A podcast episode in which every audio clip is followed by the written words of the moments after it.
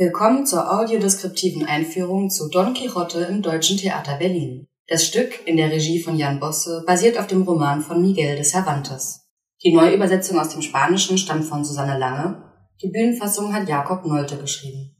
Don Quixote entstand in Koproduktion mit den Bregenzer Festspielen und wurde am 22. Juli 2019 in Bregenz uraufgeführt. Die Premiere in Berlin fand am 12. Oktober 2019 statt. Regie Jan Bosse Bühne Stefan Lemay. Kostüme Katrin Plath. Musik Arno Krähan. Licht Robert Graul. Dramaturgie David Heiligers. Mit Ulrich Mattes als Don Quixote und Wolfram Koch als Sancho Panza. Don Quixote wird im großen Saal des Deutschen Theaters gespielt. Er hat eine besondere Form, die ihm den Spitznamen Erbsensaal verleiht.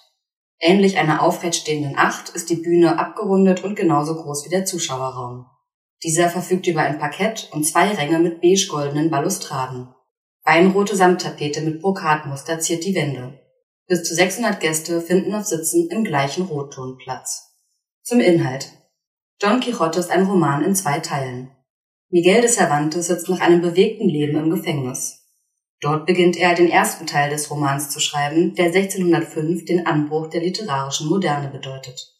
Nach der Lektüre unzähliger Ritterromane ernennt sich ein verarmter Junker selbst zu Don Quixote von La Mancha und überträgt sich die ehrenvolle Aufgabe, seine Mitmenschen gegen das Böse zu verteidigen und ein neues, goldenes Zeitalter aufleben zu lassen.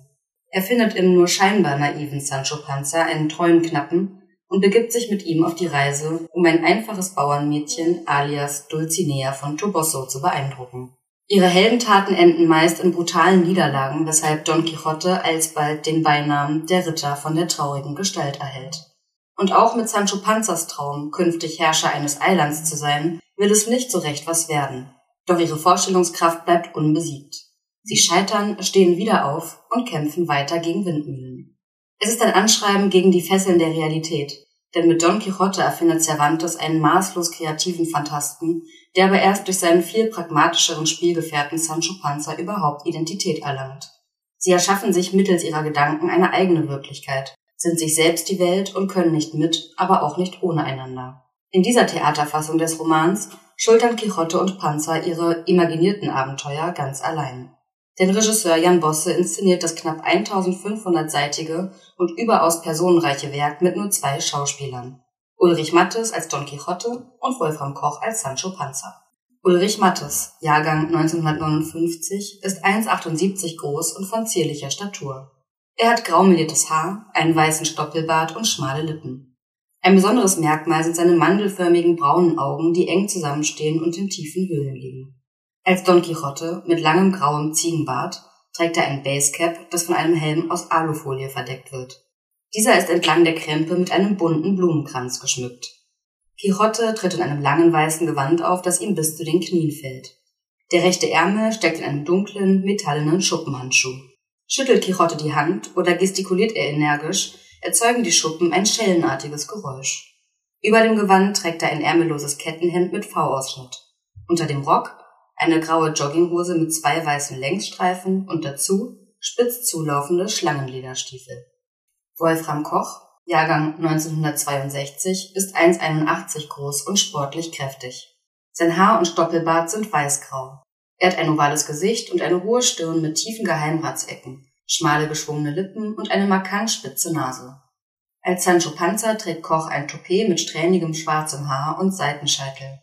Er hat ein knallrotes Tanktop mit weißen Blümchen an, darunter wirbt sich ein wulstiger, hautfarbener Baton als Fettwampe.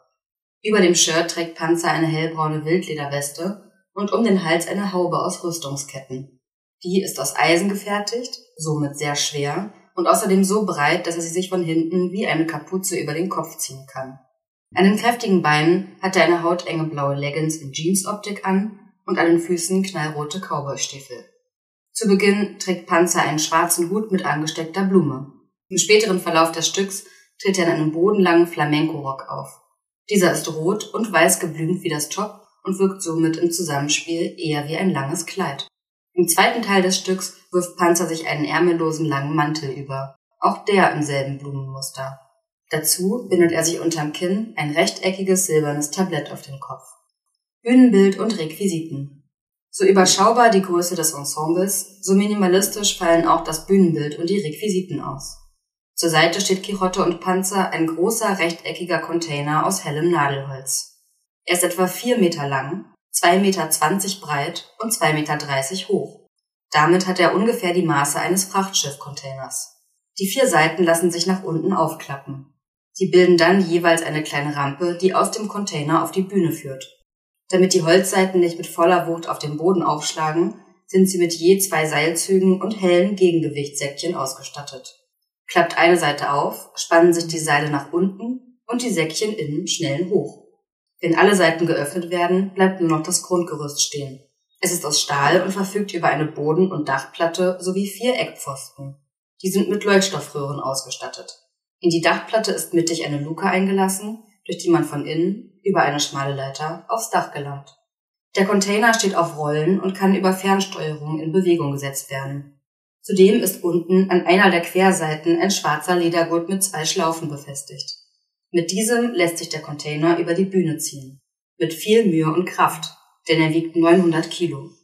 In beide Querseiten sind schmale Türen eingelassen. Sie öffnen sich nach innen und sind von außen nicht erkennbar. Der Holzcontainer stellt je nach seiner Position auf der Bühne immer andere Schauplätze dar. Zudem dient er den beiden Protagonisten als Mittel zur Selbstinszenierung.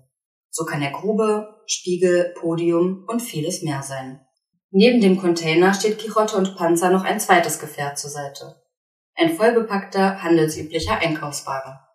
In ihm befinden sich zahllose unbedeutende Gegenstände, aber auch verschiedene Requisiten, auf die die beiden Figuren zurückgreifen zum Beispiel eine ausziehbare, etwa vier bis fünf Meter lange Teleskopstange. Vorn am Einkaufswagen ist ein Metalleimer befestigt, der beim Schieben hin und her schaukelt. Auch der Wagen erfüllt verschiedene Funktionen. Ist mal Ross, mal Knappsack, mal Aufbewahrungsort für all ihre Habseligkeiten. Ein wichtiges Element der Inszenierung ist Nebel. Er breitet sich vom Boden her aus und verdichtet sich zu einem milchigen Schleier, der sich über die Bühne legt.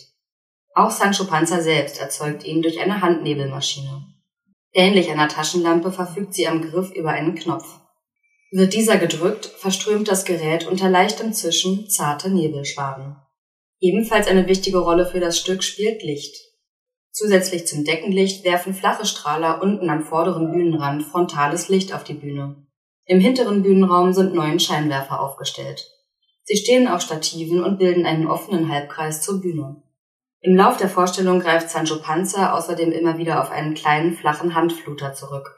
Das ist ein rechteckiger Scheinwerfer, etwa in der Größe eines Buchs, der sich sowohl flach hinlegen als auch am Boden aufstellen lässt.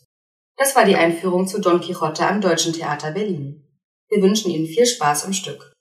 Die Audiobeschreibung wird von Förderband e.V. im Rahmen des Berliner Spielplan Audiodeskription realisiert.